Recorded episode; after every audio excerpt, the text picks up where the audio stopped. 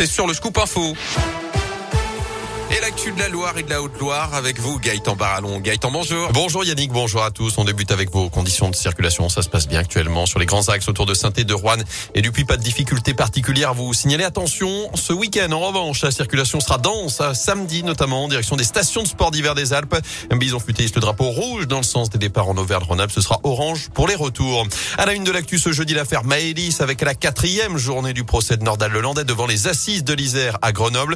Après s'être intéressé à la de l'accusé place. Au fait, ce sont les enquêteurs qui sont entendus aujourd'hui, Léa Dupérin. Oui, c'est d'abord le directeur d'enquête qui est revenu sur le déroulement très précis des faits ce soir d'août 2017 à Pont de Beauvoisin.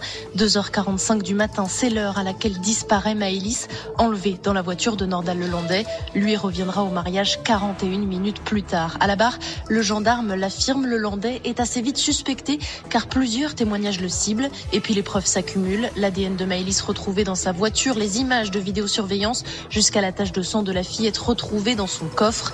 Ce n'est qu'à ce moment-là, six mois après les faits, que Nordal Lelandais avouera avoir tué Maëlys avant de dévoiler le lieu où il s'est débarrassé du corps.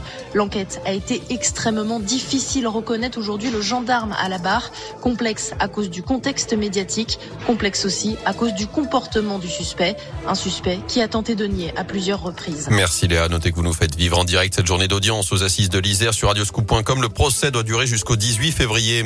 Près de chez nous, il menace le nouveau compagnon de son ex avec un couteau. L'homme de 77 ans a été interpellé hier après-midi place Victor Hugo à Rouen, placé en garde à vue. Il a reconnu les faits. Selon le progrès, il s'est vu proposer une comparution sur reconnaissance préalable de culpabilité pour violence avec arme. Dans l'actu également, il avait été sauvé par l'association Tonga Terre d'accueil. Le lion John est décédé le week-end dernier au zoo de Saint-Martin-la-Plaine. Il était arrivé chez nous en 2020 très affaibli.